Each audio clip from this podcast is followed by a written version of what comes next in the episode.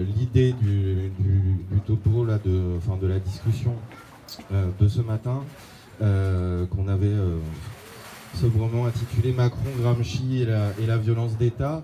c'est un peu d'essayer de, revenir sur les phénomènes qu'on a connus ces dernières semaines, ces derniers mois, autour du mouvement des Gilets jaunes, mais pas seulement. Et d'essayer d'un peu d'interroger ce que ça nous dit euh, sur les mutations euh, de l'État, sur le rapport euh, qu'exerce le gouvernement, la Macronie, etc., aux questions démocratiques, des libertés démocratiques, et comment tout ça s'inscrit finalement dans une histoire qui est l'histoire des rapports contrariés, on va dire, entre, entre la bourgeoisie, la démocratie, l'État, la violence. voilà. Donc ce qu'on va faire là, c'est qu'il y aura deux, deux interventions euh, pour, euh, commencer l'atelier. Donc moi-même, puis, euh, puis Roselyne, où en gros, ce qu'on va, qu'on faire, c'est moi, j'ai un truc un peu grand angle, on va dire, pour situer un peu ce qu'on est en train de, vivre dans, dans une perspective un peu historique et un peu, théorique mais pas trop euh, au, petit, euh, au petit déjeuner.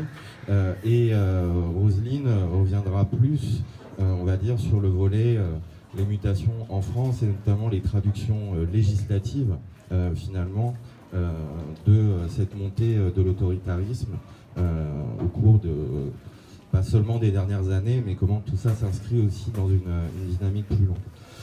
Voilà, donc on va essayer de, de faire des interventions pas trop longues hein, pour avoir le temps de, la discussion. Euh, mais en même temps, vu les thématiques, on a quand même essayé un peu de, travailler la chose, histoire de, fournir de, la matière et, d'alimenter la, discussion, sachant qu'on a jusqu'à un tout petit peu avant midi, parce qu'il faut quand même qu'on évacue pour le, pour le restaurant. Donc ça nous laisse du temps. Voilà. Euh, je voudrais partir d'une déclaration d'un de, de, nos ministres préférés, euh, qui est Gérald Darmanin, euh, qui, euh, en janvier dernier, à propos du, mouvement des Gilets jaunes, déclarait ce qui suit. Dans un État démocratique républicain, le monopole de la violence légitime, c'est celle des policiers et des gendarmes. Voilà. Cette formule sur le monopole de la violence légitime appartient à la police, appartient aux forces de l'ordre, appartient, etc. Et un truc qui est revenu en boucle euh, pendant le mouvement des Gilets jaunes et revient toujours, avec cette idée finalement qui a l'air euh, un peu fondée historiquement et théoriquement, parce que c'est une formule qui dit quelque chose, le monopole de, la violence légitime, euh, qui tend à dire que les seuls qui ont le droit d'exercer de la violence dans un État démocratique républicain sont les forces de l'ordre. Euh, en réalité, quand Darmanin et quelques autres euh, se réfèrent à cette formule, le monopole de la violence légitime, ils, se réfèrent assez approximativement euh, à Max Weber, qui était un sociologue allemand de fin 19, début 20e, qui a notamment écrit un certain nombre de, travaux sur, sur l'État. Et qui, voilà, tout, tout étudiant ou étudiante en sociologie a forcément entendu cette formule qui est récitée euh, comme un, comme un catéchisme, euh, le monopole de la violence physique légitime et euh, en, le mettant en, relation avec l'État. sauf que l'erreur, volontaire ou non, que fait Darmanin, que font les autres, c'est que même sur la formule de Max Weber, en réalité, il se plante. C'est-à-dire que Max Weber n'a jamais dit que l'État avait le monopole de la violence physique légitime. ce qu'a dit Max Weber, je le cite, c'est l'État revendique avec succès pour son propre compte le monopole de la violence physique légitime.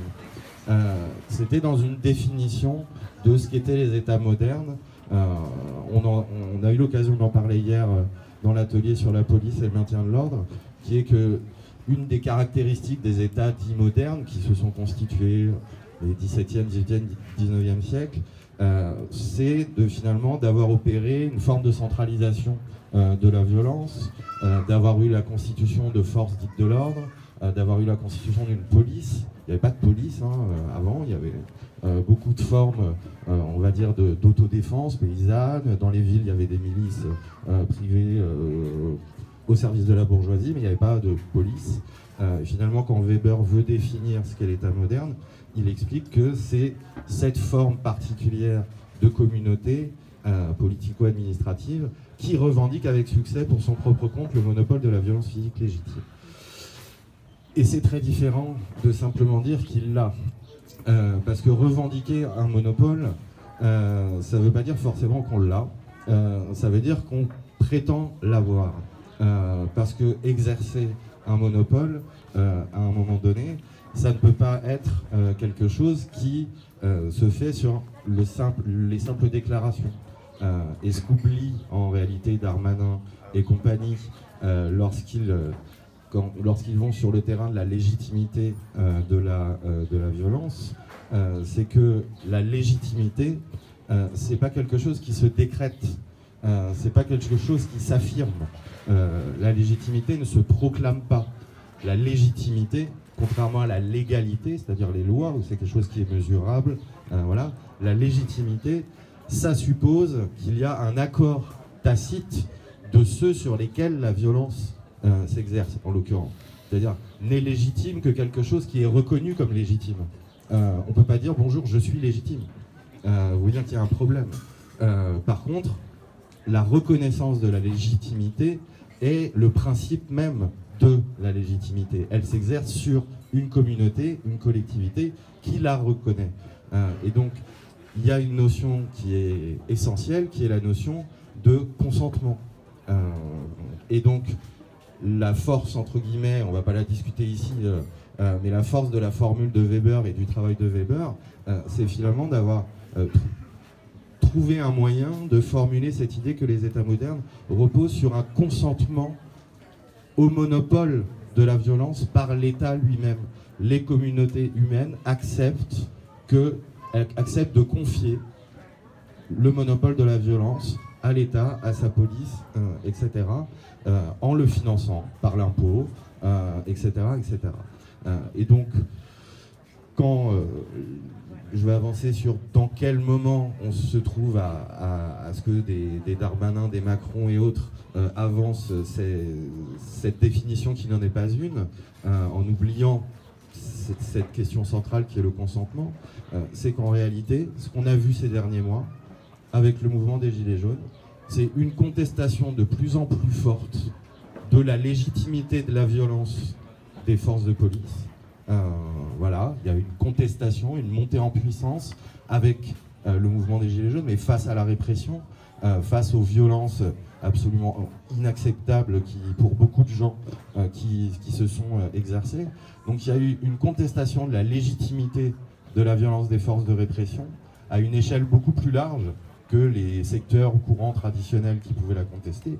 Et dans le même temps, et finalement c'est le revers, euh, ou c'est la phase B, euh, contestation de la légitimité de la violence des forces de répression, mais aussi contestation du monopole de la légitimité sur la violence. C'est-à-dire que de plus en plus, il y a eu ces discours, ces actes qui ont consisté à dire on a le droit de se défendre.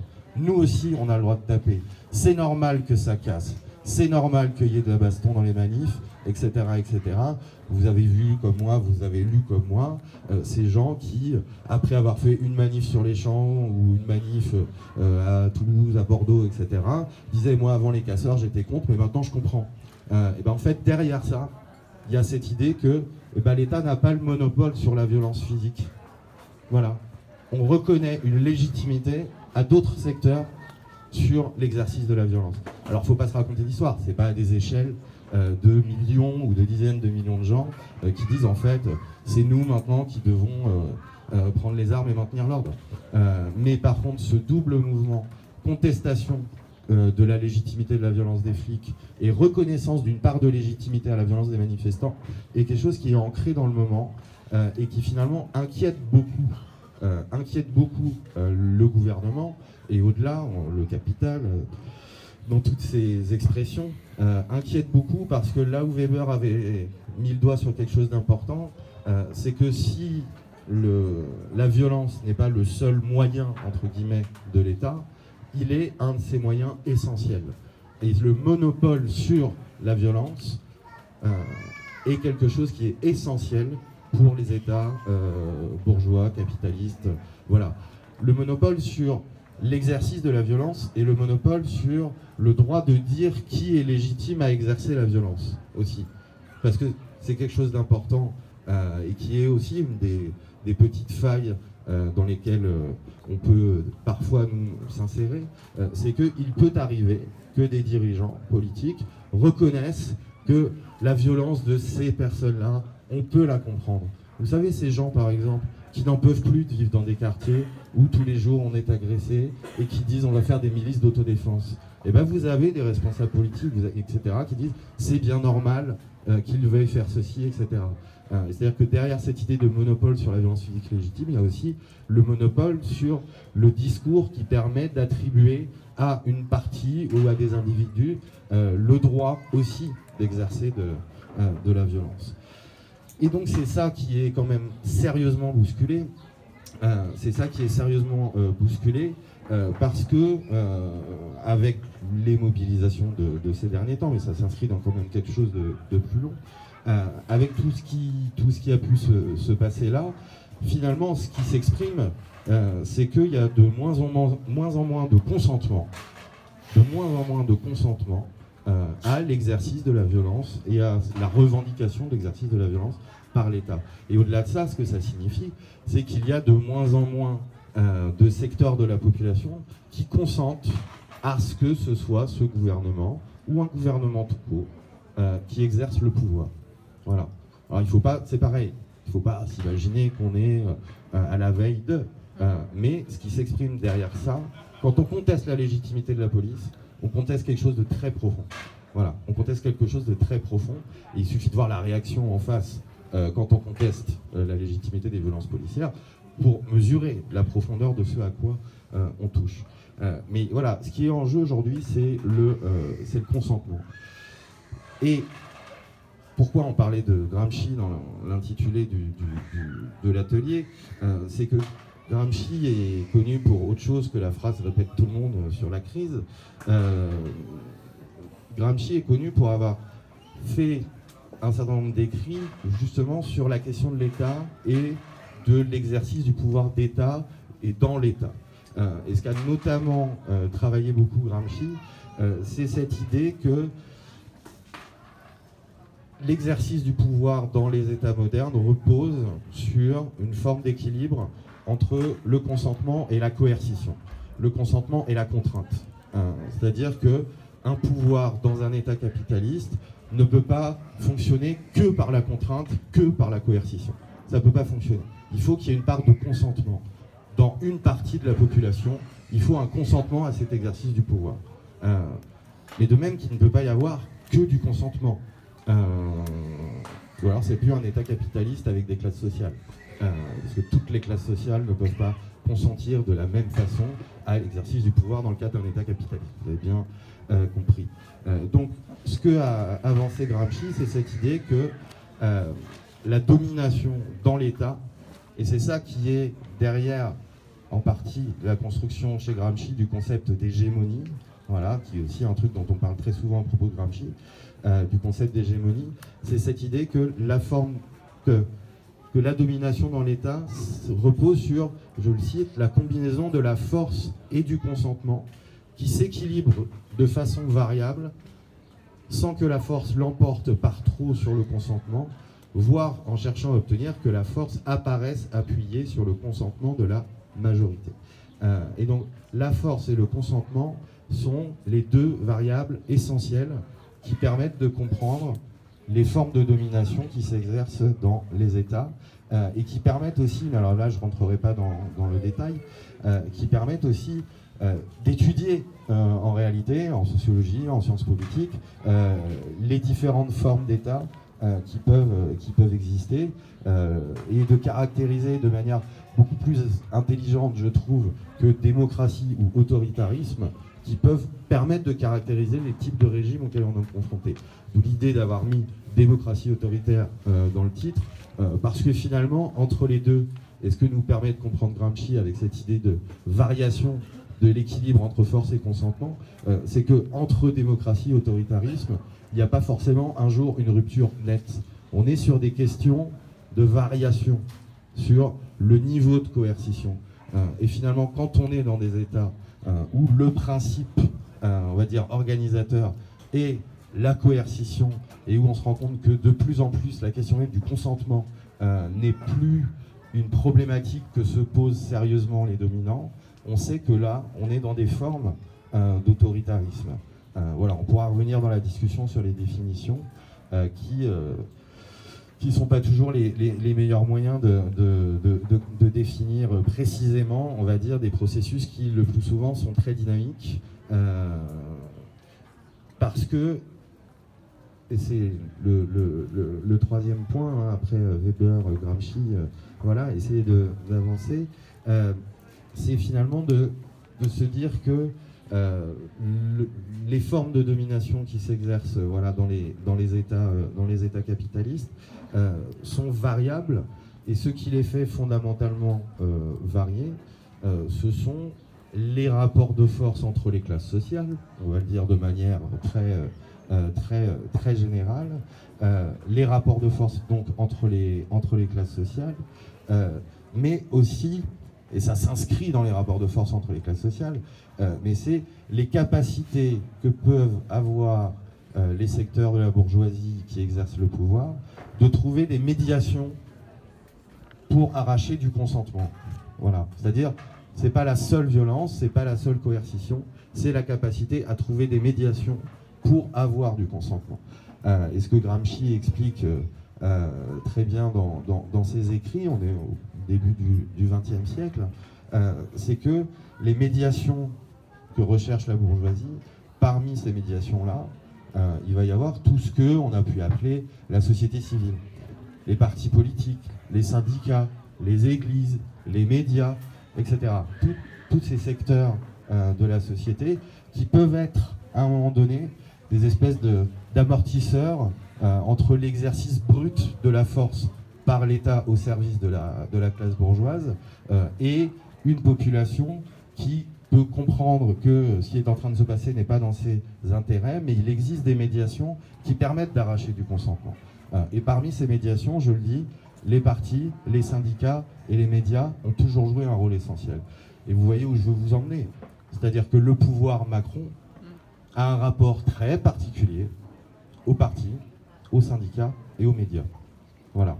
Et je le dis pas pour à tout prix retomber sur mes pieds par rapport à ce que je disais avant, mais il y a quand même quelque chose où on sent que quelque chose a changé. Euh, quelque chose a changé. Alors c'est pareil, il y avait des signes annonciateurs, il n'y a pas eu une rupture du jour au lendemain. Macron, avant c'était la démocratie bourgeoise classique, et avec Macron on a basculé dans l'autoritarisme le plus abject. Euh, mais le fait que Macron fasse euh, finalement toute une partie de sa campagne présidentielle, en mettant en avant le fait que lui n'est pas dans un parti, c'est quelque chose qui, qui, interpelle en réalité quand on réfléchit à comment se sont organisées les démocraties bourgeoises euh, au cours des 200 dernières années ou en tout cas au cours de, tout le XXe siècle. C'est-à-dire qu'il y a non seulement un refus, mais la revendication du fait de dire nous les partis, on ne fait pas avec ça. Euh, voilà, c'est terminé, c'est du passé. Euh, le rapport, alors on va pas dire que Hollande était sympa avec les syndicats, euh, mais la façon dont Macron envisage, soit par ses réformes, ses contre-réformes, tout ce qui a pu passer sur les questions des, marges de manœuvre des syndicats, sur etc. Je rentre pas dans les détails, il y a des ateliers consacrés à ces choses-là, je pense qu'il y a des gens ici qui connaissent ça mieux, nettement mieux que moi. mais sur finalement la destruction mécanique, organisée, c'est un projet, c'est pas des accidents. Euh, la destruction de tout ce qui euh, sont des médiations dans lesquelles les syndicats pouvaient intervenir, etc. Mais, et nous on le sait, et jouer un rôle qui, en dernière instance, pouvait être utile au maintien d'une forme de consentement euh, de secteurs de la population. Le dialogue social, euh, le, euh, paritarisme, euh, une série de... Bon, il y a beaucoup de choses comme ça qui sont, qui sont des, des, des, lieux, des moments où on voit qu'il y a deux choses qui se jouent en même temps. il y a le fait de maintenir l'illusion que finalement les, la classe ouvrière, les salariés ont des lieux dans lesquels ils peuvent un peu exercer du pouvoir, mais aussi maintenir des espaces matériels et symboliques pour des organisations, je pense aux organisations syndicales, qui ont une histoire, une histoire longue, et, qui ont besoin d'avoir euh, finalement cette reconnaissance, qu'elle soit financière, qu'elle soit symbolique, euh, avec euh, les différents conseils, les élections, etc., les revenus que ça pouvait rapporter. Macron a décidé qu'il allait se passer de ces choses-là. alors il ne va pas détruire mécaniquement les syndicats en envoyant des hordes fascistes, c'est pas ça, mais il réduit au maximum et là où la chose est quand même frappante, c'est que c'est pas parce qu'ils considèrent que les syndicats sont trop radicaux. Enfin, ça se saurait. Euh, ça saurait si on était dans un pays où on avait des confédérations syndicales qui représentaient un danger euh, pour le gouvernement en place et pour les fractions de la bourgeoisie au service desquelles ils se situent. Ça saurait si c'était un danger. Euh, dire, les mobilisations de ces dernières années, enfin, on a eu suffisamment l'occasion de le dire. Le problème n'est pas que ça représente un danger ici et maintenant. Le problème, c'est qu'il y a un changement de mode de gouvernance. Il y a un changement de mode de gouvernance. Euh, et c'est-à-dire que la recherche du consentement par un certain nombre de médiations traditionnelles qui pouvaient exister depuis très longtemps euh, dans des formes de compromis, qui, euh, des compromis apparents, hein, qui pouvaient exister au sein des États capitalistes dits modernes, est quelque chose qui n'est plus dans le projet finalement de toute une partie du directoire de la bourgeoisie, et c'est valable en France comme c'est valable dans plein, dans plein d'endroits. Et je le répète pour qu'il n'y ait pas de fausse discussion, c'est pas quelque chose qui vient de se passer, mais c'est que Macron cristallise, cristallise une dynamique à un moment donné, et s'il a été élu, et s'il a été soutenu, et s'il a été en grande partie choisi et mis en avant par des secteurs entiers du capital, c'est pas pour rien. Voilà, c'est pas pour rien parce qu'il incarnait quelque chose qui permettrait du point de vue d'un certain nombre d'entre eux, de faire un saut qualitatif euh, euh, à, un moment, donné. Et même son rapport aux médias est quand même très paradoxal. Euh, c'est-à-dire que pendant la campagne présidentielle, il y a eu beaucoup de, de, discours pas forcément faux hein, sur le thème Macron, candidat des médias, etc. Ce genre de choses. candidat de certains, oui, si on veut, si les choses sont toujours plus compliquées sur les, sur les questions de médias. Mais ce qui est certain, c'est que Macron et les siens ont aujourd'hui un rapport aux médias, à l'indépendance de la presse, euh, au travail des journalistes, euh, les questions de secret des sources, euh, les questions même de sélection de qui sont les journalistes autorisés ou pas à faire des interviews, toutes ces choses-là, il y a eu un empilement du côté de... un empilement législatif, un empilement de déclarations qui indique que des médias semi-indépendant, même ça, euh, c'est pas, euh, c'est plus dans le dispositif euh, de domination et d'arrachement du consentement tel qu'il est envisagé par toute une, partie des secteurs du, pouvoir actuellement. Il y a, on pourra y revenir, il y a une discussion aujourd'hui quand même du côté de, la majorité LREM qui est tout simplement de modifier quelque chose qui est un truc historique pour les journalistes, qui est le secret des sources. Voilà, le secret des sources. Ne pas être obligé de euh, révéler quelles sont ces sources par une subtile modification législative qui n'a pas encore été euh, adoptée. Hein. Euh, l'idée serait de faire sortir le secret des sources du code des journalistes pour le faire passer dans une autre, une autre loi sur les questions de diffamation qui ferait qu'on pourrait être attaqué en diffamation parce qu'on a produit une information sur quelqu'un, ce qui est différent de la diffamation telle qu'elle est définie aujourd'hui. Parce qu'on a produit une information. Et du coup, on serait obligé, dans ce cadre-là, euh, de révéler quelles sont sa source. Sinon, on serait condamné pour diffamation parce qu'on n'a pas la preuve de ce qu'on dit. Voilà, vous voyez quand même Et ça, c'est pas rien. Hein. Euh, c'est pas rien du tout. Et l'attitude de Macron et des siens par rapport aux, médias est quand même assez révélatrice, euh, elle aussi. Euh, dernier, dernier point. Le, les transformations auxquelles on, assiste aujourd'hui, quand je dis c'est un processus, il faut bien comprendre que ça repose sur des réalités matérielles, sur des rapports de force et aussi sur des visions finalement, des visions du monde. la base sociale de Macron est faible, on le savait, on le savait au moment de son élection. Quand même, il a été très mal élu. sa base sociale s'est réduite, déplacée, on va dire. On l'a vu au moment des élections européennes. elle s'est en partie réduite et déplacée vers la droite. elle est de plus en plus consolidée mais elle est très faible, euh, en réalité, la base, la base sociale de, Macron. Euh, ce qui ne signifie pas mécaniquement euh, qu'ils se sentent en danger parce qu'ils seraient faibles.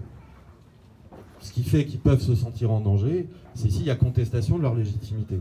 Contestation exprimée, contestation affirmée, contestation par l'action, par euh, la manifestation euh, ou d'autres formes de, contestation euh, qui, peuvent, qui peuvent exister. Ils peuvent gouverner de manière très minoritaire autant de temps qu'ils veulent.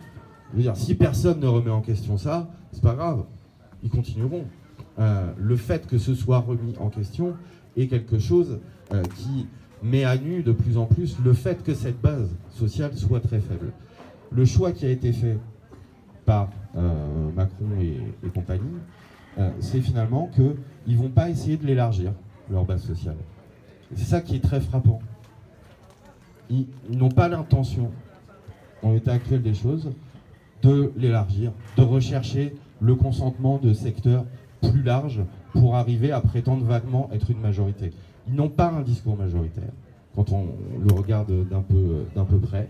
Euh, on est sur des phénomènes intéressants où il y a quand même pas mal d'élus, La République En Marche, qui sont des gens qui viennent du privé, qui n'ont pas l'intention de se représenter aux prochaines élections. Et ça, c'est pas rien non plus. Euh, c'est-à-dire, ils ont fait une incursion dans la politique, ils repartiront dans le privé après. Alors c'est pareil, c'est pas des phénomènes nouveaux, mais là on a des gens qui ont été sélectionnés, vous vous souvenez, la sélection des candidats LREM aux législatives, sélectionnés sur dossier, sur CV, euh, etc. Ils ont candidaté à, un poste comme si c'était dans, une entreprise. Euh, ils peuvent tout à fait repartir, et c'est-à-dire qu'ils sont beaucoup moins sous la pression que celle qui peut s'exercer ou qui s'exerçait dans les partis dits traditionnels, où quand même il va falloir se faire réélire, etc. Ce qui ne veut pas dire qu'au niveau du pouvoir central, on ne veut pas se faire réélire. Euh, mais la Ve République est bien faite pour ce type de pouvoir. Euh, c'est-à-dire que c'est tout à fait possible de se faire élire président de la République alors qu'on est très minoritaire. Euh, voilà. Pour l'ensemble des autres élections, c'est plus compliqué. Euh, voilà, c'est pour ça que cette constitution est, particulièrement intéressante pour des gens, euh, des gens comme Macron et d'autres, hein, bien évidemment. Donc, on n'est pas dans une. Alors, ça ne veut pas dire que leur discours va consister à dire on est minoritaire, on est tout petit, on s'en fout, on va, tous écraser. le c'est pas le problème. Mais on voit bien dans la façon dont ils fonctionnent, dont ils s'expriment, et dont il réprime que dans l'équilibre dont parlait Gramsci entre consentement et coercition, il y a un basculement assez net. Voilà. Il y a un basculement assez net. Euh, c'est-à-dire que la coercition est devenue le mode de gouvernance euh, de, la Macronie. La répression est devenue le mode de gestion des conflits sociaux. Pas un des éléments du le mode.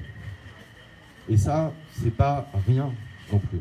Euh, parce que ce que ça signifie, euh, c'est que euh, on n'est pas sur une fuite en avant, on n'est pas sur des dérapages, on n'est pas sur, il y en a quand même dans l'équipe de Macron, ils vont un peu, ils vont un peu trop loin, c'est qu'on est sur un mode de gouvernance global. la répression comme principe même de gouvernance. et je, dis ça, pas pour dire qu'avant il n'y avait pas de répression, pas pour dire que l'État avant n'était pas violent. Euh, mais que c'est pas la même chose d'avoir la répression et la coercition comme mode de gouvernance que d'avoir la recherche de l'équilibre entre coercition et consentement euh, comme mode de gouvernance.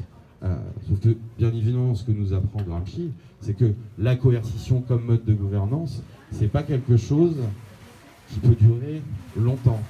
Voilà. Il faut quand même donner des éléments, il faut donner des gages, il faut donner des garanties à certains secteurs de la population, euh, à certains secteurs de classe sociale qui ne sont pas que la grande, la grande bourgeoisie. Et que les, les indicateurs que peuvent donner Macron et les siens, c'est que les garanties verbales ou euh, législatives qui sont prêts à donner à quelques-uns pour un tout petit peu quand même maintenir une logique de consentement, c'est que c'est aux secteurs les plus réactionnaires et autoritaires euh, de la société française. Euh, ils sont prêts à s'élargir sur leur droite, encore un peu plus. Euh, et c'est quand même quelque chose qui, qui alerte. Et pour, pour terminer, avant de passer la, la parole à, à, à Roselyne, l'ultra-répression, c'est devenu un mode de gouvernance et il faut prendre au sérieux ces, dynamiques-là. Euh, c'est un peu bon pour euh, passer la, discussion et, on, y, on, y, reviendra. Il faut se souvenir que la démocratie parlementaire, c'est une forme historique de l'exercice du pouvoir de la bourgeoisie. Ce n'est pas la forme d'exercice du pouvoir de la bourgeoisie. C'est une forme à un moment. La bourgeoisie a exercé le pouvoir autrement que dans les cadres de la démocratie parlementaire telle qu'on la connaît euh, aujourd'hui. Euh, dans, euh, parce qu'il faut quand même au moins une fois les citer, dans les luttes de classe en France, Marx et Engels écrivaient à propos du caractère conjoncturel, on va dire, de l'adhésion de la bourgeoisie au principe du suffrage universel, enfin universel à l'époque, avec la moitié de la population qui, qui en était exclue. ce qu'ils écrivaient à l'époque, c'est ça la domination bourgeoise en tant qu'émanation et résultat du suffrage universel, voilà le sens de la constitution bourgeoise. Mais à partir du moment où le contenu de ce droit de suffrage, de cette volonté souveraine, n'est plus la domination bourgeoise, la constitution a-t-elle encore un sens?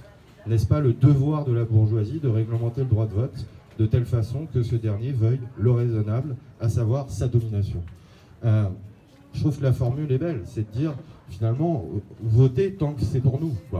Euh, et pour conforter notre domination et pour exprimer votre consentement. Euh, voilà. C'est une forme historique de l'exercice du pouvoir de la bourgeoisie. C'est pas la seule et ce ne sera pas nécessairement toujours la seule. On est dans une crise historique de ce modèle-là et finalement ce qu'expriment les mutations autoritaires qu'on assiste sous Macron mais qui existent ailleurs. Là on fait un truc très franco-français mais bon, on pourra revenir sur l'international, ce qui exprime ces mutations autoritaires, euh, c'est finalement aussi l'épuisement d'un modèle de domination. Mais ça ne veut pas dire l'épuisement de la domination. C'est pas la même chose. L'épuisement d'un modèle de domination qui reposait sur cet équilibre tacite entre consentement et coercition. On est de plus en plus face à un épuisement de ce modèle de, de domination-là, avec y compris un contournement de plus en plus fort des structures euh, institutionnelle, parlementaire que la bourgeoisie elle-même avait pu mettre en place. Euh, je veux dire, de plus en plus, ce sont des structures non élues qui prennent les décisions. Euh, ce sont des gens pas élus qui sont les plus proches conseillers, etc. Quand les gens votent pas bien sur un référendum, on les fait revoter, on les refait revoter, et puis finalement après on fait passer le truc sans. Voilà, je vous parle du référendum par exemple pour montrer qu'on est sur quelque chose qui n'est pas arrivé la semaine dernière, quoi. Euh, voilà. Et donc l'épuisement finalement des mécanismes euh, par lesquels euh, la domination pouvait être assurée par l'équilibre entre consentement et coercition, épuisement qui se manifeste avec mode de, de gouvernance, ce mode de gouvernance ultra répressif, et plus largement le symptôme de l'épuisement d'un système institutionnel à, part, à part entière. et c'est pour ça, mais là on, en parlera, que les questions démocratiques, les questions de défense des libertés démocratiques, euh, les questions de défense des libertés publiques, ce pas des questions, quand on est révolutionnaire, anticapitaliste, ne sont pas des questions, des questions qui sont des suppléments d'âme. Euh, C'est-à-dire qu'à un moment donné, ce que posent ces questions-là, c'est la, la, défense des conditions, alors très imparfaites, hein, on est d'accord, mais les conditions dans lesquelles on a pu arracher les droits, combattre, se défendre, résister euh, au cours des dernières, euh, des dernières décennies. La défense des conditions objectives, de la enfin pas objectives pour le coup, euh, la défense des conditions de possibilité de l'expression d'un minimum de critique politique, de l'expression d'un minimum de critique démocratique. C'est toutes ces choses-là qui sont posées, et nous on n'est pas là pour défendre la démocratie bourgeoise telle qu'elle existe, bien évidemment, euh, mais quand même les libertés démocratiques qui avaient pu être attribuées par la bourgeoisie sont celles qui sont supprimées, on comprend bien que les questions démocratiques sont au cœur finalement de tout projet de transformation sociale. Pas de défendre l'existant, mais de transformer, parce que tout simplement dans les transformations en cours, ces questions-là sont une des priorités euh, de la bourgeoisie euh, elle-même. Je vais intervenir euh, plus sur des choses très concrètes. Comment on en est un peu arrivé là? Et Macron, l'homme du en même temps, il fait un truc très très fort. C'est qu'en même temps, il s'appuie. Vous entendez pas Ah, comme ça? Non, comme ça. Ok. Est-ce que vous m'entendez? Merci. Donc je disais que l'homme du en même temps, Macron, il a fait quelque chose euh, euh, qui, est, juste par rapport à ses intérêts à lui, bien sûr, et à sa classe. Il s'est appuyé sur tout ce qui s'est passé comme loi euh, sécuritaire, comme loi qui nous ont muselés petit à petit, et il a mis sa, sa patte à lui, son style à lui, et il est passé beaucoup plus fort dans cette nouvelle période qui s'ouvre Macron. Donc en fait, c'est vrai que le, euh, cette démocratie autoritaire que l'on voit aujourd'hui, elle vient quand même d'une histoire. Donc moi, je vais être, euh, ça va être beaucoup sur les lois, sur ce qui a été décidé, qui a fait quoi, et comment on en arrive là, et lui, ce qu'il amène de plus et de, très très fort, où justement il y a urgence, ça a été dit euh, beaucoup par tout le monde hier, et c'est vrai qu'aujourd'hui, eh ben, ouais, ça va être eux ou nous, on le sent concrètement, j'avais envie de dire, dans nos chairs aussi. Donc euh, déjà dans les années 70, il y a deux lois, quand on relit les choses qui euh, donnent des signes quand même, il y a une première loi qui s'est appelée déjà la loi anticasseur. En 1970, donc les plus vieux, ils doivent s'en rappeler, euh, c'est Pompidou, Chaban-Delmas. Leur idée, c'est, enfin leur idée, leur vécu, c'est qu'ils ont eu vraiment la trouille en 68 et qu'ils se disent plus jamais ça. Parce que les années après 68 ont été aussi euh, des années jusqu'en 75 hein, où euh, nous étions agités dans notre camp. On faisait des luttes, il y a eu des grands mouvements de femmes qui ont inquiété le pouvoir euh, évidemment. les facs, ça continue à revendiquer. Et cette loi, elle vise d'abord les gauchistes donc nous, et, euh, à l'époque, et euh, elle, euh, elle met en place quelque chose qui sera repris systématiquement et très très fort par Macron, c'est que les, les casseurs doivent être les payeurs. Et on rentre déjà dans la responsabilité collective. Et il y a une deuxième loi, à peu près de la même période, donc ça c'est Giscard Perfit, c'est début 81. C'est une loi qui s'appelle Sécurité et liberté. Et celle-ci, quand on la relit, c'est aussi euh, assez impressionnant, parce que l'idée que la sécurité, c'est la première des libertés, elle est déjà énoncée dans cette loi. Et ça, c'est un vrai... Euh, du coup, ça, ils aimeraient bien qu'on croit ça. Ça, ils essayent le consensus pour nous euh, essayer de nous convaincre. Ben ouais, si on est en sécurité, on sera libre. Ce qui est faux, bien sûr. Hein. Il n'y a pas besoin de se, le démontrer entre nous. Et euh, ces deux lois, elles annoncent que, en fait, à chaque fois qu'ils ont la trouille, ils font une loi euh, violente. Et à chaque fois que l'économie, elle bat un peu de l'aile, ou qu'ils ont de la trouille aussi sur euh, le niveau de leur, de, profit, là, il y, a le, premier choc pétrolier, donc c'est une période qui, qui, ébranle un peu l'économie mondiale. Là, ils sortent des lois de ce type-là. En même temps, euh, ouais, je vais parler comme lui, en même temps, euh, dans les années 70, il y a une pensée, euh, ça a été bien expliqué, je trouve, hier, et dans, les, dans les, les, écrits de Hugo Paletin, la trilatérale, elle pense l'avenir pour son camp, hein, pour les capitalistes, pour les plus grands de ce monde. Elle pense le capitalisme à venir. Plus rapidement que nous, parce que nous, on est vraiment contents de la période de 68, on est un peu là-dessus encore. Hein, donc ils vont plus vite. Après, il se passe une longue période de 84, 1984 à 2015. Je ne vais pas vous détailler toutes les, lois parce que ça serait très ennuyeux, parce qu'il y a eu une trentaine de lois qui sont votées entre 84 et 2015, toutes relatives à, euh, aux, comment dire, euh, musulmans, enfin, ah, euh, contre notre classe, quoi, mais en termes de sécurité. Donc une quinzaine ont été euh, votées dans ces 30 lois sur, euh, sur le terrorisme. Et là, c'est la période où le renseignement va être le plus développé. C'est-à-dire le renseignement, c'est l'intrusion dans nos vies, c'est les interdictions de manifester déjà, c'est euh, ouais, les associations interdites, etc., etc. Elles accompagnent toute cette période l'accentuation de la casse sociale. C'est le moment des grandes privatisations et le début des destructions des acquis sociaux. Les compromis sociaux, ils ont donc du plomb dans l'aile on pourrait dire que la bourgeoisie, elle est un peu, euh, elle, a l'offensive, mais euh, à, chaque, à chaque acte terroriste, elle met quand même une couche pour euh, nous museler, nous, en tant que classe. Alors du coup, on en a conclu que les lois qui sont sorties à cette période, c'était des lois conjoncturelles. On disait ça, hein, on disait à chaque fois qu'il se passe quelque chose, il y a une loi qui sort. Mais je pense qu'on s'est un peu trompé d'analyse. Eux, par opportunisme, ils utilisaient tous les événements, effectivement, parce que quand il y a une grosse émotion populaire, carrément justifiée d'ailleurs, hein, le terrorisme ça fait peur, c'est normal, ils sortent une loi. Mais sauf que c'est tout sauf conjoncturel. Ça rentrait dans un plan qui était, euh, à chaque fois, ils allaient plus loin, plus loin. Toutes ces lois, elles sont, la plus forte, ça a été euh, la loi de 86, qui à la fois définit le terrorisme et institue un régime dérogatoire au droit commun. À partir de là, il y en a qui, sont, qui ont des droits, c'est les Français ordinaires, et il y a les autres. Et on va voir que petit à petit, les autres, ils vont être de plus en plus nombreux à bénéficier d'un droit d'exception.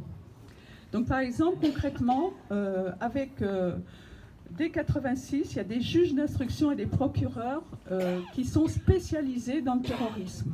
Et comme cette notion va s'agrandir petit à petit, eh ben, il y a beaucoup de gens qui vont être jugés par des lois, enfin par une justice d'exception. Et la cour spéciale d'assises, la cour d'assises spéciale, elle est, elle est tellement spéciale qu'il n'y a que des magistrats qui vont, ça se passe à huis clos, qui vont juger les actes terroristes. Donc, euh, c'est la période où on assiste à la remise en cause des libertés et droits euh, fondamentaux, le droit de se déplacer comme on veut, le droit à la vie personnelle, euh, de manifester, d'exercer son devoir de solidarité. Et de cette période-là, sur l'ensemble de la société, il va y avoir des conséquences assez terribles. C'est la période où l'islamophobie se développe dans toute la société. Les quartiers populaires sont évidemment particulièrement visés. On se rappelle euh, aussi euh, la loi relative au, port du, voile, 2004, hein, euh, qui, met, ouais, qui, enfin, qui, fait avancer fort le racisme sur les quartiers, fortement. Et puis, il y a des nouveaux délits, comme les attroupements en pied d'immeuble, dans les cages d'escalier. Alors là, à partir de 4, le euh, quartier à côté duquel j'habite, à la ville neuve à Grenoble, il y a eu plein d'arrestations de jeunes. Alors ils ne savaient pas quoi en faire, ils les relâchaient après. Mais ça met une tension dans tout le quartier qui est phénoménale. Et ça appelle à la délation, parce qu'évidemment, si on n'appelle pas les flics, ils ne vont pas venir déloger 4 jeunes euh, ou 10 jeunes euh, dans une cage d'escalier. Donc ça renforce le eux et le nous. Et ça, c'est très très fort. Et puis, il y a des, dans, les nouveaux, dans nos nouveaux délits, il y a l'apologie du terrorisme. Et l'apologie du terrorisme, c'est une notion vague. Hein, les, avocats euh, qui défendent les gens euh, soupçonnés euh, interviennent là-dessus. C'est une notion vague, mais quand même qui sert toujours. Alors ça, ça date de 86. C'est une notion qui est toujours en usage parce que, par exemple, dans le, dans le coin, là, Port-la-Nouvelle, je ne sais pas si vous avez vu, il y a un jeune, il a pris six mois de prison ferme parce que sur son site, il appelait à bloquer je sais plus quoi, euh, à Port-la-Nouvelle, la raffinerie de Port-la-Nouvelle. Il appelait à le faire, il a été condamné, euh, évidemment, euh, une justice immédiate, six mois ferme pour ça, et pour le motif de apologie du terrorisme. Et du coup, voilà, c'est quelque chose. Ah, le micro. Évidemment, tout ce qu'on vit aujourd'hui, ça a déjà été dit, mais je le redis parce que je trouve qu'on est un petit peu euh, pas assez présent sur ces questions-là. Euh, les quartiers populaires, ils ont quand même servi 2005, euh, ça a été une année quand même très très difficile, 2006-2007, sur les quartiers populaires, et c'est là qu'ont été expérimentés ce qu'on pourrait appeler un état de siège quand même. Il y avait des quartiers qui étaient entourés par la police où il fallait, euh, ils avaient le droit d'ouvrir nos voitures, de nous faire vider tout ce qui était dedans, de demander nos papiers, d'en laisser rentrer un sur deux, enfin des choses comme ça. avec au-dessus les, les hélicos, les, les, spots lumineux voilà, sur les quartiers. Au moindre incident, c'est ça qui a été déclenché. Et donc je pense, moi, qu'ils ont expérimenté des méthodes de guerre euh, intérieure, d'abord dans ces quartiers-là, et il y a des grands quartiers qui, qui s'en souviennent encore. Et puis les mots, les mots du pouvoir vis-à-vis d'une partie de la population, ça a commencé, euh, et gauche et droite à égalité, ça a commencé par Chevènement, les sauvageons, euh, la racaille de Sarkozy dont on allait, il allait débarrasser la France, et ça, c'est déjà ce qu'on va voir après avec Macron, mais multiplié par, euh, par plus, plus, plus, une, déshumanisation pensée de l'ennemi intérieur. Eux, c'est déjà plus des hommes. On ne va pas les traiter euh, comme des êtres humains. En 2015, euh, c'est déjà l'état d'urgence qui est mis en place. Donc vous vous souvenez hein, de, du 13 novembre 2015 au 30 octobre 2017. Cet état d'urgence, il est prolongé six fois. Et là, il va permettre, euh, il va légaliser en quelque sorte des réformes structurelles de l'État en, matière de droit et de prépondérance de l'exécutif. On se rappelle bien sûr que, on l'a dit au début, mais il faut vraiment l'avoir en tête, que l'état d'urgence quand même, c'est euh, toujours lié, c'est un état d'exception néocolonial. Hein. Il a été inventé, vous vous souvenez, euh, pendant la guerre d'Algérie. Euh, il a été euh, utilisé cinq fois avant 2015 et toujours euh, pour l'Algérie deux fois, pour la Kanaki, pour les pour les, pour les quartiers populaires. Là, il y a eu l'état d'urgence. À chaque fois, la cinquième fois, c'était 2015 après les, attentats terroristes. Euh, à chaque fois, c'est contre une révolte populaire forte, sauf euh, la dernière fois, évidemment, c'est euh, des gens qui, se battent pour leur libération, pour acquérir des droits, et qui sont considérés quand même comme des gens de seconde zone parce que, merci, ils sont ils sont sur les quartiers populaires, ils sont à Kanaki ou ils sont en Algérie. Et cette première euh, déclaration, euh, le 13 novembre 2015, elle permet euh, au pouvoir qui à l'époque en a besoin une, union nationale des élus quasi totale. Hein. Le Sénat vote à l'unanimité l'état d'urgence, l'Assemblée nationale vote contre par six voix, il y a six députés qui votent contre et un qui s'abstient. Et ils ont là, à ce moment-là, l'assentiment de la population. Vous vous souvenez toute cette période où euh, les flics étaient acclamés, où les gens euh, les prenaient pour des sauveurs, etc. etc. Euh, donc là, ça va bien pour le pouvoir, mais ça va bien pour le pouvoir, mais c'est ce qu'il structure contre nous est assez énorme. C'est quand même une période de grand débat, c'est-à-dire qu'il y a 150 associations, syndicats, partis, le NPA est très présent. Euh, et toutes les autorités indépendantes, genre euh, défenseur des droits, le Conseil national consultatif euh, des droits de l'homme, etc., qui sont vent debout contre ça. Donc ça fait du débat. Et ça, Macron, il s'en rappellera plus tard. Alors, en termes de réussite de cet état d'urgence par rapport au terrorisme, c'est pas si évident que ça. Hein. Avec le déploiement qu'il y a eu, par exemple, je prends juste un chiffre, il y a eu dans les trois premiers mois 3300 perquisitions. Euh, et de ces 3300 perquisitions, il est sorti 25 poursuites, euh, dont 4 euh, pour préparation d'actes terroristes vérifiés et 21 pour apologie du terrorisme. Donc rien, rien mais euh, évidemment euh, une panique dans les familles euh, qui sont, vous imaginez bien, perquisitionnées, voilà, maltraitées, etc.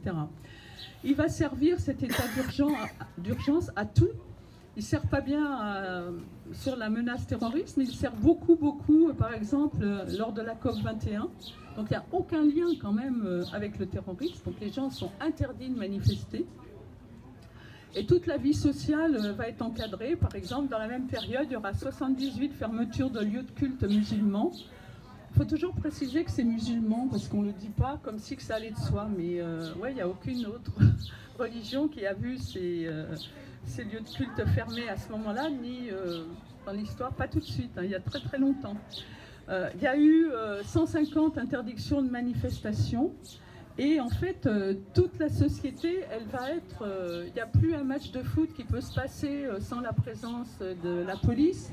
Et ça, ils ne reviendront jamais en arrière là-dessus. Au contraire, toutes ces, diminutions de liberté, ces attaques contre nous, contre nos droits, bien, ils vont toujours, toujours euh, continuer jusqu'à aujourd'hui. En même temps, évidemment, il y a une militarisation de toute la société. Le plan Vigipirate, qui date aussi de 72, euh, est renforcé.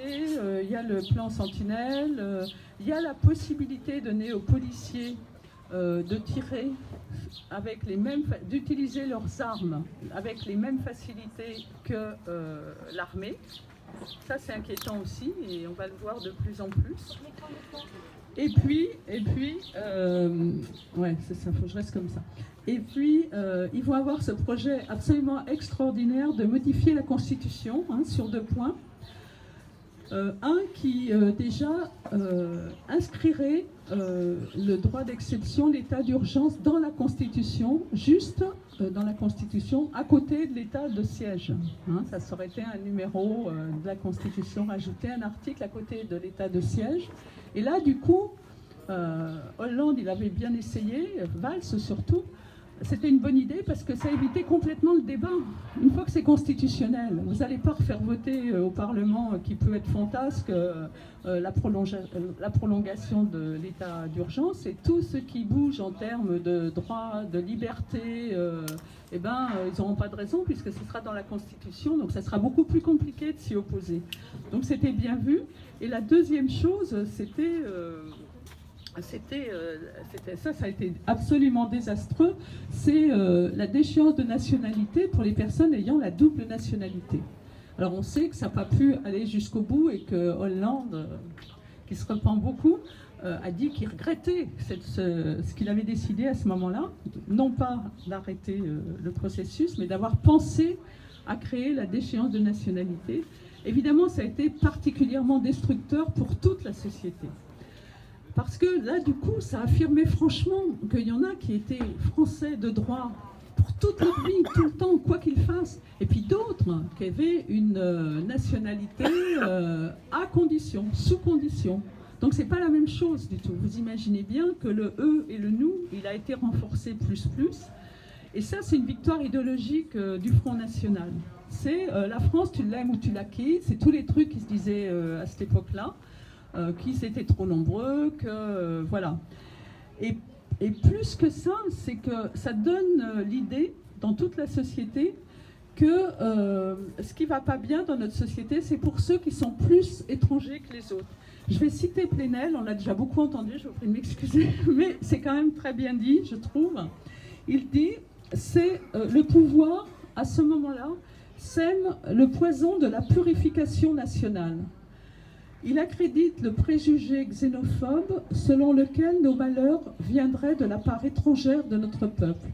Il sème l'illusion identitaire d'une nation qui se renforcerait et se protégerait en excluant l'allogène, il diffuse l'aveuglement nationaliste. Évidemment, il n'est pas allé au bout, mais sauf que le mal, il était fait. Dans les mois et l'année qui ont suivi, le nombre de mosquées taguées, de femmes euh, voilées agressées, d'agressions euh, racistes euh, de tout, enfin, tout- genre, a été multiplié par deux. Et on est obligé de penser qu'il y a un rapport entre les deux choses, hein, évidemment. Donc tout ça, alors Macron, quand il arrive, lui, il a bien compris deux choses. C'est qu'il ne faut pas trop multiplier les débats dans la société, c'est le moins qu'on puisse dire. Donc euh, lui, euh, mais Julien l'a bien dit, euh, lui, c'est quand même l'enfant chéri des milieux d'affaires. hein, il vient de ce, de, ce berceau-là, on pourrait dire. Il n'est pas tenu par les partis traditionnels, qui jusque-là dirigeaient la France en alternance pour faire la même chose. Et il a pour mission de parachever l'œuvre de ses prédécesseurs. Alors, ultra-libéral en matière euh, économique et sociale et ultra-liberticide, parce que ça ne peut pas passer autrement, en matière de vie démocratique. Lui, son truc, c'est que en fait, il va mettre la nation au service de l'ordre économique, aux besoins du capital, sans aucune médiation. Enfin, le moins de médiation possible. Et ça, dans les possibilités, avec les lois qui ont déjà été passées et ce qu'il va mettre en place, eh ben, ça peut, c'est vrai, commencer à instaurer, on en discutera, hein, euh, euh, un État euh, autoritaire.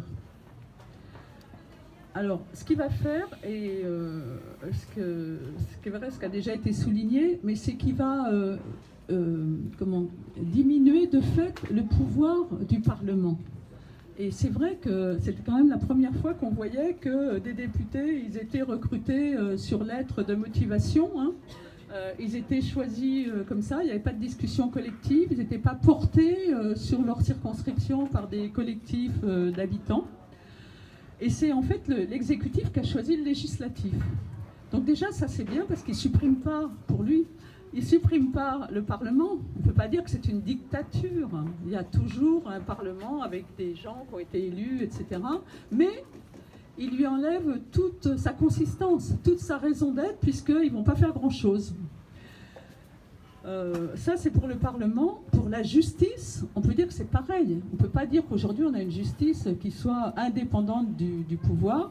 Il va donner des ordres, euh, changer les procureurs, les nommer lui, se mêler euh, de, pas mal de nominations de grands, de grands procureurs, puisque les juges, en principe, il n'a pas de droit, mais enfin bon, il va peser au maximum. Et surtout, ils vont avoir des consignes de sévérité, de, on les, jugements euh, rapides comparution immédiate, merci. La comparution immédiate va être multipliée par 3 depuis l'arrivée de Macron, par exemple. Hein. Donc ce qu'on voit, c'est qu'il centralise au maximum entre quelques personnes la prise de décision, un noyau très très restreint, et que la prévalence de l'exécutif va donner lieu à une police démesurée, une police de guerre.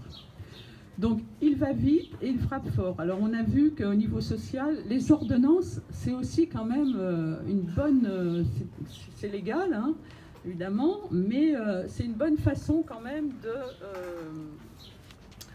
de, de tuer la démocratie, le débat, les manifestations et tout et tout.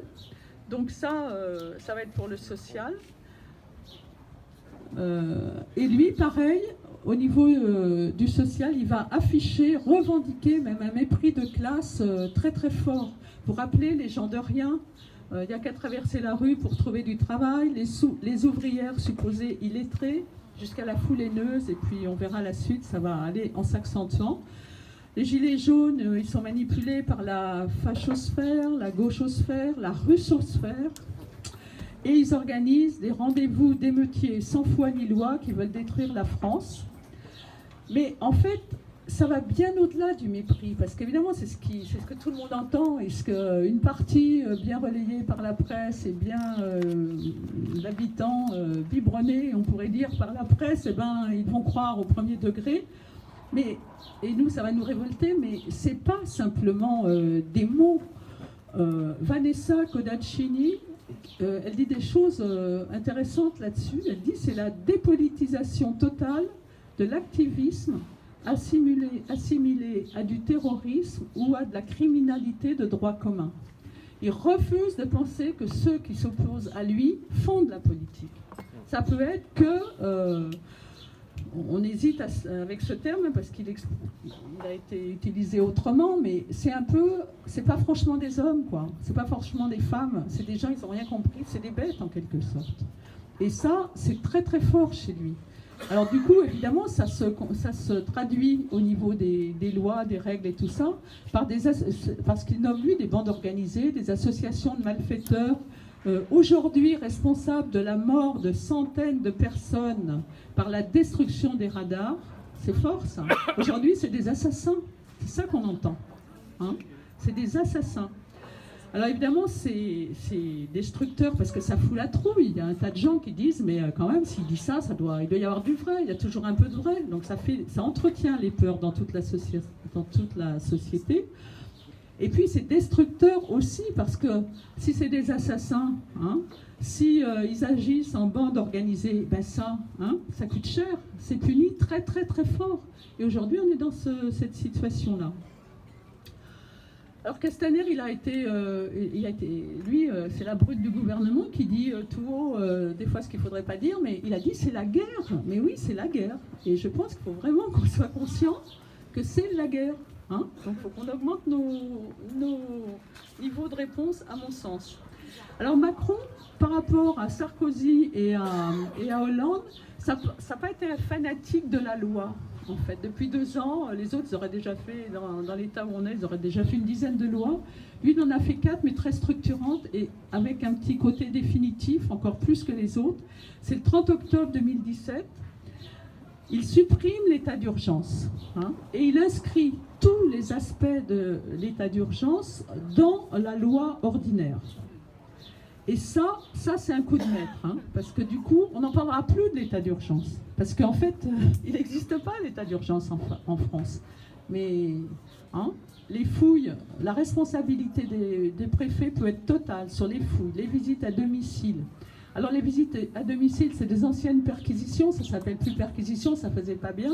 Ça s'appelle visite à domicile avec, euh, euh, si nécessaire, prise de butin de butin pour euh, faire euh, monter des dossiers, etc. etc. Donc c'est une perquisition, ils prennent ce qu'ils veulent chez vous, ils rentrent quand ils veulent et ils prennent ce qu'ils veulent. Les assignations qui continuent, les périmètres de sécurité autour des manifestations, les interdictions de manifestations. Puis par ailleurs, moi je pense qu'il faut le lier ici, c'est que par rapport euh, aux frontières, alors c'est pas complètement de l'autoritarisme intérieur, mais quand même ça va peser beaucoup. Elles sont toutes maintenues, alors que c'était temporaire.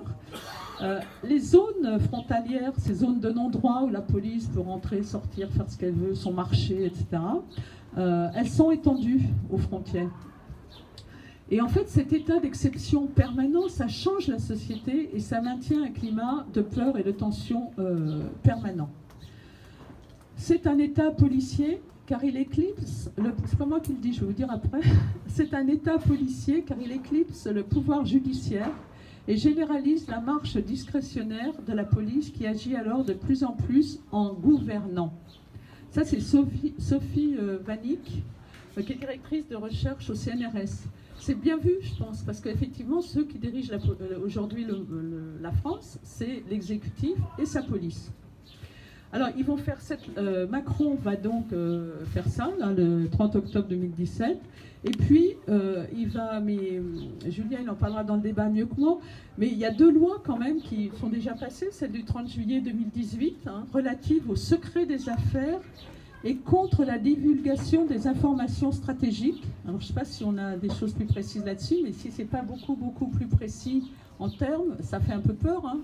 Bon, voilà, mais je pense qu'on va en savoir plus après et celle du 22 décembre de la même année, donc 2018, sur la manipulation de l'information. Alors ça, on voit bien que, on voit bien, mais en même temps, un gouvernement qui muselle la presse quand il y a un tel niveau de violence policière, ça encourage ben, Les maltraitances policières, la force de la police encore plus, en général et en direction des journalistes. Hein, quand même, ce qui s'est passé dans ce pays, c'est quand même euh, c'est très fort et c'est un peu unique peut-être euh, en ce moment euh, en Europe enfin, quoique non, l'Italie, c'est aussi euh, souvent une des premières mesures que prennent les gouvernements quand ils quittent la démocratie bourgeoise. Hein. Si on, fait taire la presse, ben voilà. Et puis la dernière loi, c'est la loi du 10 avril 2019, euh, euh, qu'on appelle nous anticasseurs. Alors elle qui légalise quelque chose qui se faisait déjà. C'est ça qui est fort aussi, c'est que souvent les lois légalisent les pratiques maintenant. Donc elle légalise la présomption de comportement constituant une menace grave pour l'ordre public. C'est le comportement. Donc en fait là aussi c'est une présomption de culpabilité à partir d'un soupçon. Ça peut être pas grand-chose, un soupçon, pour empêcher le passage à l'acte politique. Hein. L'idée c'est de nous détruire, nous, nos, nos organisations, nos solidarités et nos possibilités d'action. Donc euh, cette loi anti-casseurs du 10 avril 2019. Elle n'invente pas tout, elle reprend euh, l'histoire de casseurs-payeurs, dont punir euh, collectivement et pénalement et pécuniairement pour les destructions de biens. Euh, et elle, elle sanctionne des gens qui seraient aux abords de manifestations qui tournent mal ou qui risquent de mal tourner. Donc avant d'aller quelque part, il faut regarder s'il n'y a pas une manifestation et s'il y en a une, si elle est déclarée et si elle risque pas de mal tourner. Et là, euh, sinon, ça peut coûter cher. Hein. Prison, bien sûr, et 15 000 euros d'amende si ça se passe vraiment mal. Donc elle va s'appliquer, euh, elle était, euh, il n'y avait pas de décret d'application, c'était écrit dans la loi qu'elle s'appliquerait immédiatement, elle s'est appliquée immédiatement, on peut leur faire confiance, le 1er mai, on a vu ce que ça donnait. Donc on peut dire que franchement la place de l'administratif aujourd'hui elle est euh, carrément euh, totale, quasiment. Euh, et, Alain Brossac a de l'humour des fois. Il disait en fait aujourd'hui il y a quelque chose qui est fort, c'est qu'avec l'enfermement de masse, parce que ce qui suit la violence c'est la justice d'exception, eh ben, la prison elle se démocratise. Aujourd'hui tout le monde connaît des gens qui sont en prison, où ils vont y aller, où on fait deux, trois, quatre gardes à vue déjà. Alors qu'avant, ce n'était pas comme ça quand même. Hein. Donc, euh, ça peut changer des choses. Voilà. Alors, le Conseil constitutionnel, euh, il est bien sympa. Cette loi qui est quand même euh, absolument liberticide, eh ben, il a tout laissé passer. Il est d'accord avec le fait que les fouilles des personnes, des bagages et des véhicules aux abords des manifs soient autorisées par les flics, par le préfet. Hein. il n'y a plus de décision de justice que le délit de dissimulation de tout parti du visage soit sanctionné très très fort et qu'on peut interdire euh, une manifestation à une personne sous contrôle judiciaire, quelle qu'en soit la cause. Hein, vous pouvez être sous contrôle judiciaire parce que vous avez conduit trop vite ou que vous aviez bu en conduisant, n'importe quoi. Et eh bien, vous êtes privé de manif si le préfet décide que c'est bien de vous priver de manif. Donc ça n'a rien à voir. C'est très fort. Il a juste retoqué le truc la liberté d'interdire à une personne de participer à une manif il ne l'a pas interdit sur le fond. Il a dit que les modalités d'application sont trop floues. Donc ça veut dire qu'on va avoir un petit décret qu'on verra pas, mais qui euh, corrigera le flou de cette loi.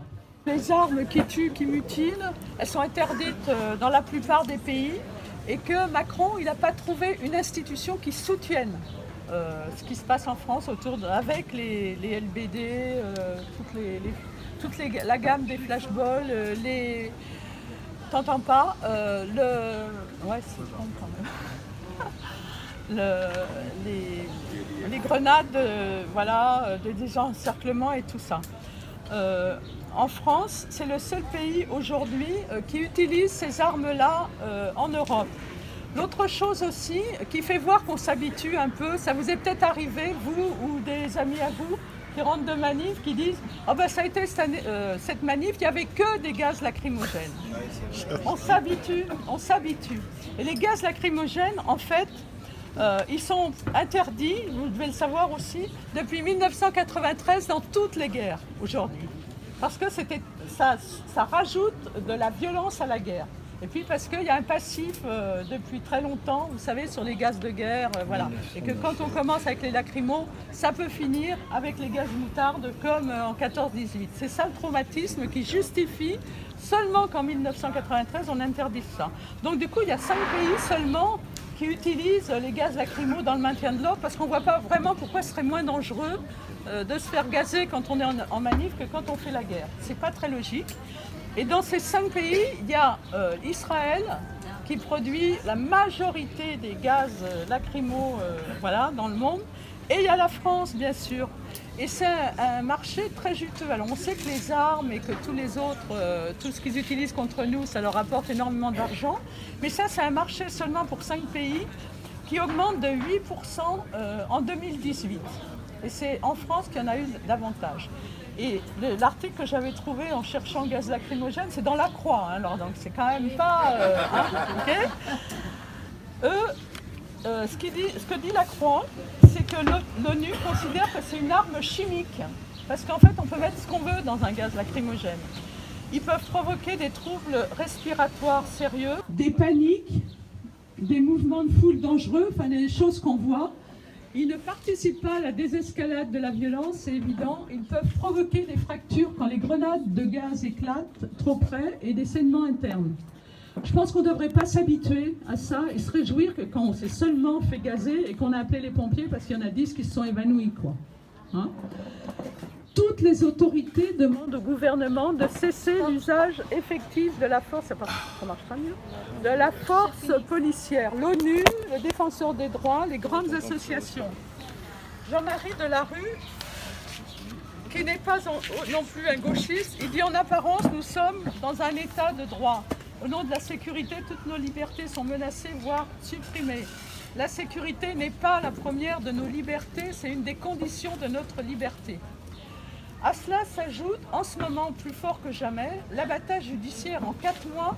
2000 gilets jaunes ont été jugés, 400 ont été condamnés à de la prison ferme, 200 euh, avec du sursis, 1800, 1600 sont en attente de jugement, 1700 déjà classés sans suite. Les deux tiers des condamnations. Ça marche, Les deux tiers des condamnations euh, à la prison sont liés à des jeux de projectiles sur la police. Hein, pour blesser un policier par un projectile, il faut faire fort. Hein. Ils y vont généralement pas en maillot de bain en manif, les policiers. 20% des condamnés ont été condamnés en dehors des manifs. Par exemple, ce jeune dont je vous parlais tout à l'heure, six mois ferme quand même pour appeler sur les réseaux, sociaux à bloquer la raffinerie de Port-la-Nouvelle. C'est quand même... Euh, Alors, on pense que ça va continuer puisque ce qui est écrit, c'est que ce sont des groupements en vue de commettre des exactions. C'est-à-dire toujours pareil, ce ne sont pas des manifestants, ce pas des gens qui utilisent leur droit à créer une opposition politique. Alors je vais finir.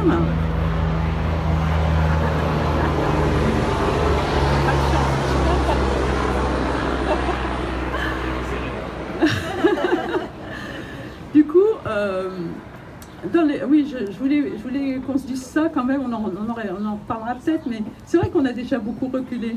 Avant, on devait juste déclarer les manifestations. Maintenant, comme elles sont interdites quand même assez souvent, ça veut dire que de fait, elles répondent à une demande d'autorisation. C'est différent d'informer la préfecture pour qu'ils bloquent des rues et qu'éventuellement, euh, voilà, ils nous laissent passer, que de demander. Euh, mais ça, on le, je pense qu'on le fait, on le fait assez souvent. Et c'est important pour eux parce qu'avant, il fallait trois associations pour euh, annoncer qu'on faisait une manifestation. Maintenant, on peut le faire même en son nom propre. Donc, ça, c'est terrible aussi, parce que la personne, si elle déclare toute seule une, manifestation qui est autorisée, qu'ils ont décidé que ça allait mal se passer, elle va payer très très cher. Donc, ils cassent même nos solidarités euh, courantes, quoi. On s'en rend pas compte, mais ça va très très vite. Du coup, il y a deux, je voudrais conclure sur deux choses. Le 1er mai, le 1er mai, euh, la LDH euh, dit que c'est un acte de cruauté, c'est vrai, ce qui s'est passé à Paris. Euh, la NAS, qui se rétrécit, enfin les Parisiens en parleront certainement mieux que moi, les lacrymos massifs, etc. 50 compagnies de CRS, je ne sais plus combien, 7400 gendarmes et flics, d'après le ministre de l'Intérieur. Il y en avait 1500 l'an passé. Euh, l'allégeance de la justice quand même, avec immédiatement un parquet qui juge, comme à Biarritz, hein, le parquet, il y a un parquet spécifique qui va juger de l'événement. Donc c'est plus une justice euh, indépendante, euh, voilà. Elle suit les événements et immédiatement, eh ben, elle enferme ou elle donne des, enfin, bref, des sanctions immédiates. Il y a la, actuellement en activité qui se développe, il y a la BRAVE, Brigade de répression de l'action violente. Voilà, c'est un, service de police qui est extrêmement efficace et qui cogne. Euh, la BAC n'a pas été dissoute, évidemment. Et, euh, et, en fait, dans une grande partie des villes, ça a été pareil. Et moi, je trouve que la noce de Paris, c'est quand même ce qui est en train de se passer dans cette société-là. D'abord, il y a un petit peu d'espace, c'est euh, quand on a la démocratie bourgeoise, et puis ça se resserre, ça se resserre, ça se resserre. Et quand on est bien serré, il cogne fort. Pour faire peur, pour tuer. Et je trouve que la mort de Steve, eh ben, c'est un peu. Euh, il faut vraiment qu'on se secoue, quoi. Parce que ça dit bien que nous, on se battait parce qu'on disait euh, nos vies valent plus que leurs profits. Eh ben aujourd'hui, leurs profits valent beaucoup plus que leur vie, puisqu'on peut se faire tuer pour rien du tout. Parce qu'on fait la fête et qu'on a 25 ans. Et je trouve que, enfin, dans les choses à faire, il faut qu'on en discute. Hein, euh, on n'a pas, enfin, ou alors je suis pas au courant, mais j'ai pas l'impression qu'on a décidé des grandes choses.